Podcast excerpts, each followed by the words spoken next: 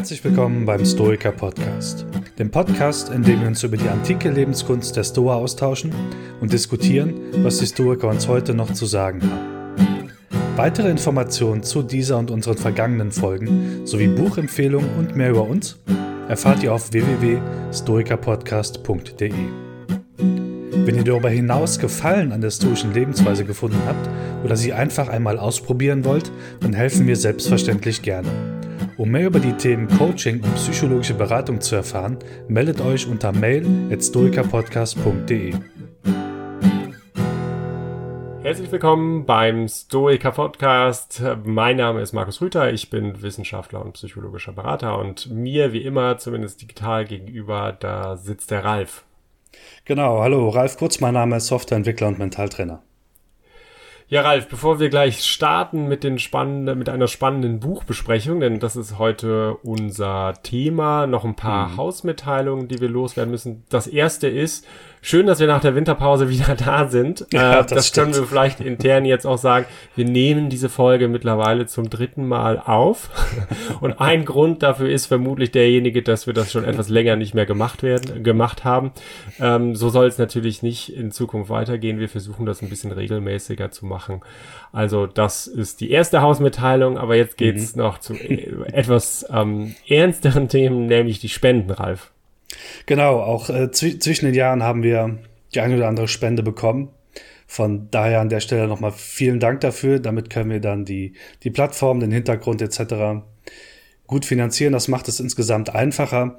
Es freut mich auch immer wieder zu lesen, woher wir dann oder woher die, die Hörerinnen und Hörer uns denn, denn kennen. Die einen aus deinem Buch, die anderen über Spotify. Also total interessante Erfahrung und, und total netter Austausch, den wir da jeweils haben. Also ja, freut ja. uns sehr. Vielen Dank. Ja, da ist, da gibst du uns gleich ein nächstes Stichwort vor, der, der lautet nämlich Newsletter. Also mhm. äh, es gibt auf unserer Internetseite auch einen Newsletter. Da könnt ihr euch gerne anmelden, wenn ihr wollt. Ähm, ist einfach hilfreich, wenn ihr News zu unseren Folgen haben wollt. Manchmal schicken wir auch oder versuchen wir da Hintergrundinformationen rumzuschicken. Also wenn ihr generell interessiert seid, von uns ein bisschen mehr zu bekommen an Nachrichten, als das ihr sowieso schon hört, äh, dann meldet euch gerne über den Newsletter an. Genau, den findet ihr auf stoikerpodcast.de slash newsletter. Da ist das Anmeldeformular kurz anmelden, bestätigen und dann seid ihr schon drin. Genau, und jetzt geht's los mit der Buchbesprechung. Und jetzt Ralf, ich sehe schon im Hintergrund so ein Buch hochkommen. Zumindest äh, diejenigen werden es jetzt sehen, die, die sich das über YouTube genau. anschauen. Was hast du uns mitgebracht? Es ist das kleine oder ein kleines Gelbes aus dem Reklam Verlag. Reklam Verlag. Die Philosophie der Stoa, übersetzt von Wolfgang Weinkauf. Das äh, genau habe ich vorbereitet, habe ich mir mal genauer angeguckt. Das habe ich auch schon eine Zeit in meinem Repertoire. Ähm, das gibt es auch schon eine Zeit. Vielleicht erzähle ich ganz kurz so den, den Rahmen dieses Buches. Also, ich glaube, es ist von 2001, zumindest die Version, die ich habe. Und der Wolfgang Weinkauf, also der Herausgeber und Übersetzer, hat ähm, auch noch andere Bücher geschrieben, wie zum Beispiel Die Glücksfalle. Aber das hier ist halt war eine der ersten Textsammlungen, die ich mir damals, wo ich so angefangen habe, mich mit dem Stoizismus auseinanderzusetzen, zugelegt habe. Mhm. Und auf welcher Basis ist die Te äh, Textsammlung? Ist das ähm, ja von Long und Sedley oder hat er selber was ausgesucht? Wie, wie ist das genau komponiert? Er hat es selbst ausgesucht, ähm, auch selbst übersetzt, wenn ich das richtig lese und gesehen habe. Genau, übersetzt und rausgegeben von ihm. Und ähm, ja, im Prinzip bekommt man da eine, einen guten Überblick über die Originaltexte, die die Theorie der Stoiker quasi stützen. Ähm, also kriegst du einen guten Überblick über, über die Theorie an sich und die dahinterliegenden Originaltexte. Es ist auch nicht nur für Anfänger geeignet, ist eigentlich auch, ich würde sagen, für jeden geeignet.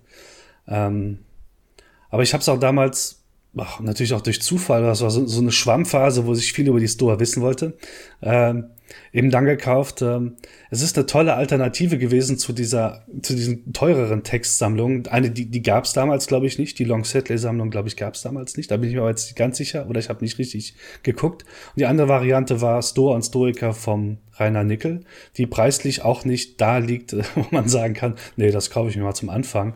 Also hier, das ist ja bei unter 10 Euro gewesen für eine schöne Übersicht über, also schöne, Übersicht, schöne Originaltexte zur, hm. zur Philosophie der Stoa. Ja, jetzt hast du uns schon was über das Thema, Ziel, Adressatenkreis genau. äh, des Buches erzählt. Ähm, vielleicht magst du noch ein bisschen auf den Inhalt eingehen. Wie ist das Buch ja. aufgebaut? Wer kommt da drin, ja. drin vor? Also vermutlich Stoiker, aber welche? Und wie, ja. ist, wie ist das Buch aufgebaut? Erzähl mal. Genau, das kann ich gerne erzählen. Also es sind klar, es sind Originaltexte und die sind alle thematisch sortiert. Und du bekommst auch keine große Stories drumherum oder oder irgendwas, sondern es ist eigentlich sehr, sehr klar an der Stelle. Und das ist aufgeteilt in zwei Teile im Prinzip. Das ist einmal um die Geschichte der Stoa und dann eben Texte. Und ähm, bei der Geschichte geht er ein bisschen tiefer drauf ein, auf den geistesgeschichtlichen Hintergrund, auf die geschichtliche Entwicklung und wie die Historiker halt in der, in der Zukunft dann weiter gewirkt haben oder jetzt noch weiter wirken. Und dann natürlich dann die Textsammlung. Da geht's in vier Bereiche ist das gegliedert. Zum einmal beschreibt er natürlich den Philosophiebegriff der Stoiker, der durchaus anders ist. Dann geht er in die drei ähm, großen Bereiche rein und eben Logik, Naturphilosophie, also Physik und Ethik. Und ähm, legt dort dann mit, ah, also eine schöne, angenehme, breite Sammlung, würde ich sagen, von ähm, Originaltexten. Dann die, die, die, die Theorie wird, wird dort untermauert. Also wir haben zum Beispiel oder andersrum, jedes Thema wird noch kurz eingeleitet mit einem, mit einem eigenen Text und danach gibt's das, das äh, Originaltextfeuerwerk sozusagen. Ähm, also wir haben alle wichtigen, alle großen Originalquellen, als auch ähm, die, die über die Stoiker geschrieben haben damals, aus der Antike auch dabei, zum Beispiel den Diogenes Laertios, Musonius Rufus, Seneca, Epiktet, natürlich Marc Aurel, Kleantes, ähm, haben wir, das war ein Geschichtsschreiber. Cicero natürlich, den guten Sextus Imperius, den Skeptiker und ähm, Aulus Gellius. Mhm. Das ist das, ähm, das ist alles drin. Gibt es auch ein, eine, eine, Einführung von äh, Herrn Weinkauf oder anderen? Ähm, es gibt, also ich würde jetzt sagen wenig. Es gibt in dieser, ähm, in, dem, in dem Anfangsbereich, also in, in, in dem ersten Teil zur geschichtlichen Entwicklung etc., da kann man einen kleinen Eindruck davon gewinnen, was denn die, die, die Ideen der Stoiker waren. Und später gibt's halt jeweils zu den, zu den großen Themen gibt's immer so eins, zwei Seiten Einleitung, ähm, die das Wichtigste, was danach mit den Originaltexten untermalt wird, nochmal hm. aufgreift. Ja. Also ich würde am Ende nicht sagen, dass es eine vollständige Darlegung der Theorie ist, aber du kriegst halt ein sehr gutes einen sehr guten Eindruck, was ähm, also das Flair eigentlich ist, was worum es hm. bei den Stoikern geht. Und äh, würdest du sagen, dass es ähm, spezielle Auffälligkeiten irgendwie im Buch gibt, was das Buch irgendwie besonders heraushebt aus den, den anderen? Was, was ist dir da aufgefallen? Also der erste Punkt, der mir mich damals auch dazu bewogen hat, war einfach, hier für günstig Geld kriegst du sehr viel Text, auch sehr viel Originaltext. Was mir auch besonders gut gefällt, ähm, das kann ich aber erst auch im Nachhinein sagen, ist, dass ähm, die Übersetzung einheitlich ist.